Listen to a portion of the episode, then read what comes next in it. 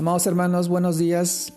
Reciban este saludo cordial en nombre de nuestro amado Señor Jesucristo. Permítanme compartirles la reflexión de hoy día, el cual se titula Una fe que mueve montañas. Segunda parte. Esto nos lleva a reflexionar en el pasaje a continuación que lo encontramos en el libro de Hebreos capítulo 11, verso 33 al 35. Y nos dice que por fe conquistaron reinos, hicieron justicia, alcanzaron promesas, Taparon bocas de leones, apagaron fuegos impetuosos, evitaron filo de espada, sacaron fuerzas de debilidad, se hicieron fuertes en batallas, pusieron en fuga ejércitos extranjeros. Las mujeres recibieron sus muertos mediante resurrección, mas otros fueron atormentados, no aceptando el rescate a fin de obtener mejor resurrección. Hebreos capítulo 11, verso 33 al 35.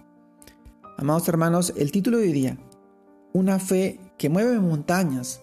Segunda parte. Hoy reflexionamos en este pasaje en la que el problema del mal entendimiento de la fe es que pedimos o tenemos fe en lo posible, en lo seguro, en lo que consideramos que es viable. Pero vemos en que en el libro de Hebreos capítulo 11 testimonios impactantes de hombres que pusieron su mirada en cosas muy altas, en las celestiales, y que lograron cosas imposibles. Así que la verdadera fe tiene que ver con aquellas cosas imposibles, pero que son conforme a la voluntad de Dios y que no son para satisfacer nuestros deseos, tal vez egoístas, sino que tienen un propósito y una misión para el de nuestro amado Señor, de nuestro Dios. Es por esta razón que la fe tiene dos propósitos claros en nuestra vida. Nuestra salvación por gracia cuando creemos en Cristo como así también lo dice en el libro de Romanos capítulo 5 verso 2, porque también tenemos entrada por la fe a esta gracia, en la cual estamos firmes y nos guiamos en la esperanza y la gloria de Dios. Pero además, con esta provisión presente para suplir nuestras necesidades en la tierra y para cumplir el propósito de Dios en nuestra vida. Cuando nos enseña la palabra de Dios, y poderoso es Dios para nacer para hacer que abunde en vosotros toda gloria, a fin de que teniendo siempre en todas las cosas todo lo suficiente, abundéis para toda buena obra. Esto lo encontramos en el libro de 2 de Corintios, capítulo 9, verso 8. Amados hermanos, es decir, Dios a través de la fe nos salva, suple nuestras necesidades, actúa poderosamente para sanar nuestras enfermedades físicas y cualquier otra enfermedad que veamos lejana en nuestro entendimiento. Pero amado, amado hermano, limitamos el accionar de Dios en nosotros por tener una fe acomodada a cosas posibles. Por si mediante nuestra fe a Dios nos salva y nos sustenta abundantemente en todas las cosas para cumplir el propósito de que el Padre sea glorificado en el Hijo. No debemos dudar, sino pedir a Dios con esa convicción que nos da mediante su Santo Espíritu y permanecer en la seguridad de que sus promesas pues conforme a su palabra nos alienta.